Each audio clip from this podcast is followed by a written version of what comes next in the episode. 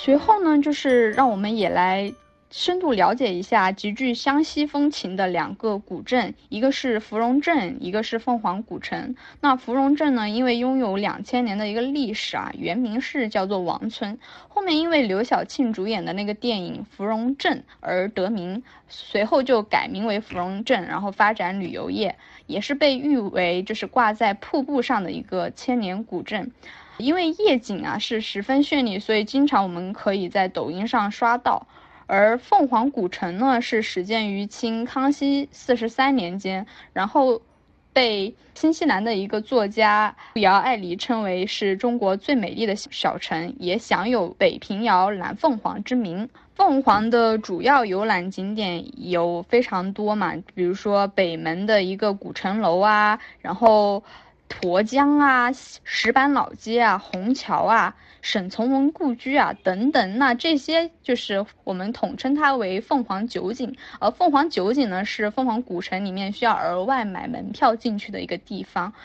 一般来说呢，到凤凰旅游的游客啊，一般一半是来看景色，一半是来体验文化，尤其是适合情侣蜜月。如果说您不太喜欢就是那些喧闹的酒吧，因为那凤凰的夜景呢也是非常漂亮的，所以也可以就是预约一个夜游沱江，也是非常的舒服嘛。整个的一个行程就比较的休闲度假。总的来看呢，就是湖南的景点还是非常多、非常丰富多彩的。如果您是走经典的长张凤大环线。我建议呢，您是直接跟团出游，可能会更加省心一点。这样景点和景点之间的接驳就可以直接用旅游大巴车解决了。如果说您不跟团的话，可以先从长沙乘坐大巴或者是城际前往张家界，然后抵达张家界之后呢，我建议您先玩市区的天门山，然后再乘坐大巴或者是打车前往武陵源，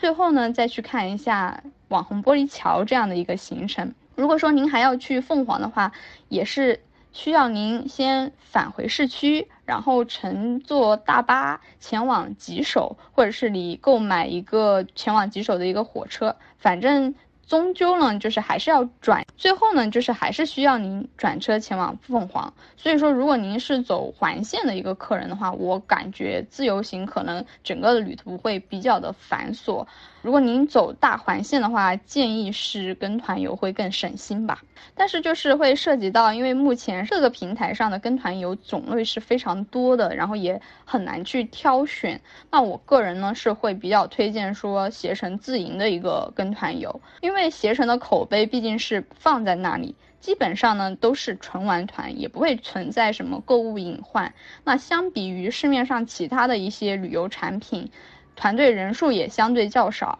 入住的酒店呢其实品质还是有保障的，而且。我觉得携程自营吧，它对于游客的一个服务质量和一个体验都是有严格的要求的。所以说，如果您要跟团出游的话，我建议选择携程自营，基本上不太容易踩坑。既然提到了旅游线路，那我们如何来挑选适合自己的一个旅游线路呢？我个人认为呢，主要可以分为以下四步。首先，第一步就是要明确自己可以用的假期时长，以及你的旅游预算大概是多少，你能接受多少钱玩多少天，这是最直白的。然后第二一点就是敲定你自己必须要去的一到两个景点。我们在短时间的一个出游当中，我们不可能所有的景点都玩到，你只能保证说自己的一个一到两个核心景点一定要满足。第三一个就是。呃，你可以上携程打开跟团游，选择符合自己需求的一个自营跟团线路。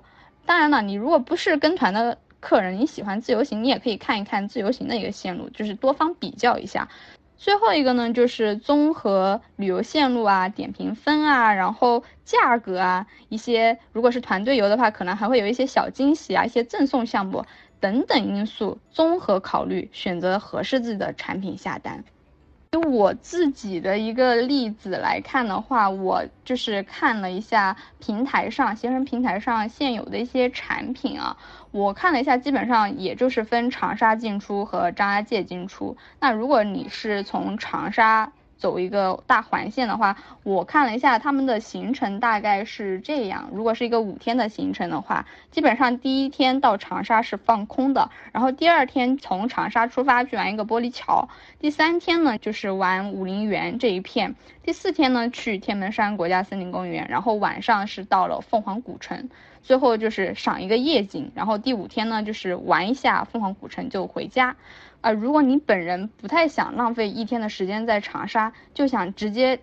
了断的，就是到长张家界开始走行程，那我建议你也可以看一下他张家界进出的一个产品，基本上现有的一些平台上的产品都会把该玩的点都玩到，比较符合的是第一次去往张家界的一个客人。